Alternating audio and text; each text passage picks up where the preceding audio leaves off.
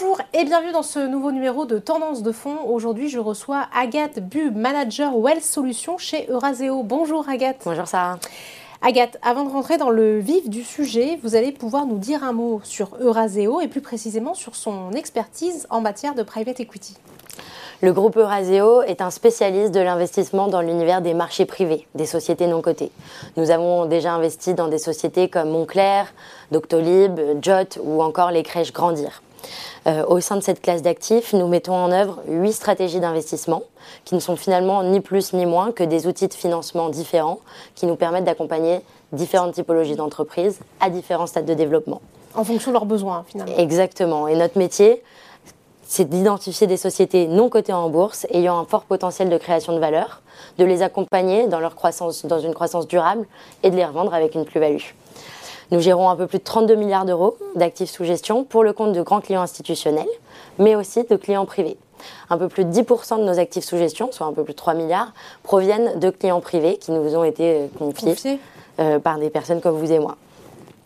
Euh, c'est un élément différenciant pour nous. Depuis plus de 20 ans, nous adressons cette typologie de clientèle en leur offrant d'investir aux côtés de nos, nos, investisseurs institutionnels dans des véhicules, des fonds d'investissement adaptés à leurs besoins et leurs contraintes. Enfin, Euraseo est une société cotée avec un bilan de 9 milliards euh, qui nous permet d'investir nous-mêmes directement dans les fonds que nous gérons. Il y a donc un très fort alignement d'intérêts entre ceux du groupe et ceux de nos clients. Alors, à travers ce que vous nous dites, on voit que le private equity se démocratise et justement, on va parler d'une enveloppe accessible aux investisseurs particuliers, en l'occurrence le FCPR Principal Investment. Pouvez-vous nous présenter les caractéristiques de ce fonds, Agathe? C'est vrai que c'est devenu un sujet d'actualité. C'est pour ça que c'est essentiel de bien choisir les acteurs avec qui on, investit. Euh, et Euraseo a une expérience, une expertise depuis plus de 20 ans d'adresser, euh, tant en termes d'investissement qu'en termes de gestion de clients, avec des partenaires comme vous, Boursorama, euh, cette clientèle.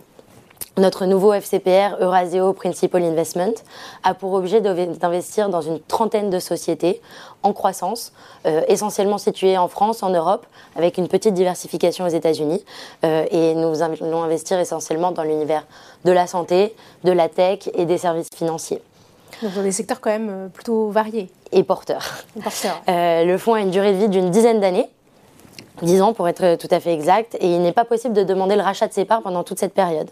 En revanche, n'offrant pas d'avantage fiscal, le fonds est en mesure de faire des distributions aux investisseurs dès que les premières sorties se matérialisent. Ok, alors quelle est la stratégie d'investissement de ce fonds, Agathe?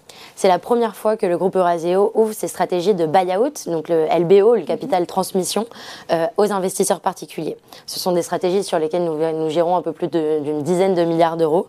Euh, et comme tous les fonds de la gamme dédié aux clients particuliers chez Euraseo, le FCPR Principal Investment va co-investir aux côtés de nos fonds institutionnels dans ces sociétés. Et que ce soit que, euh, en, capital, euh, en, capital, transmission, mais aussi on a décidé d'ajouter une petite diversification jusqu'à 20% de la taille du fonds euh, dans l'univers du gros equity. Mais peu importe en capital transmission ou en capital croissance, le gros equity, notre métier, c'est d'accompagner des sociétés en croissance euh, dans leur développement. Alors ça, effectivement, on a bien compris hein, votre rôle. Pouvez-vous peut-être nous citer des exemples de sociétés qui composent euh, le portefeuille du fonds? Alors l'avantage d'entrer maintenant dans le fonds, c'est qu'il y a déjà six sociétés en portefeuille qui évoluent dans des secteurs assez variés comme la sécurité, la cybersécurité, pardon, la santé, porteur, exactement, euh, la, euh, la santé ou encore les services financiers. Elles sont essentiellement basées en France. Il y en a deux qui sont aux États-Unis. notre dernier investissement, c'est dans un groupement de de clinique vétérinaire qui s'appelle Cévetis, qui regroupe euh, un peu plus de 200 cliniques, euh, qui a pour objectif de rassembler euh, les, des vétérinaires au sein d'une même, d'un même groupement. Partout en France. Et, sur le maillage, avec un maillage territorial partout en France. et surtout, notre objectif, c'est d'accélérer la croissance de, du groupe comme celui-ci, qui, a, qui, qui Avec un potentiel voilà, très prometteur. Exactement. Et vous avez aussi d'autres, d'autres entreprises et de belles marques Exactement. Alors, la partie partie grosse equity, ça va nous permettre aussi d'ajouter des sociétés comme euh, Doctolib, Back Market ou Vestiaire Collective euh, que tout le monde connaît. Alors effectivement, le FCPR est aussi intéressant dans une logique de diversification de son patrimoine. Euh, peut-être pouvez-vous nous parler du rendement net annuel cible du fonds alors, vous faites bien de le rappeler, euh, il est conseillé d'investir, euh, de ne pas investir plus de 10% de son patrimoine dans des, dans des fonds non cotés comme le CEFCPR. Euh, et puis, la valorisation de nos sociétés est décorrélée des marchés financiers. Mais pas du contexte économique. Exactement. Donc, basé sur notre historique de performance, avec ce fonds, nous avons un objectif de rendement plutôt à deux chiffres tout en se rappelant que les performances passées ne préjugent pas des performances futures. Évidemment. Alors comment puis-je investir sur ce fonds, Agathe? Ce fonds est disponible sur trois canaux.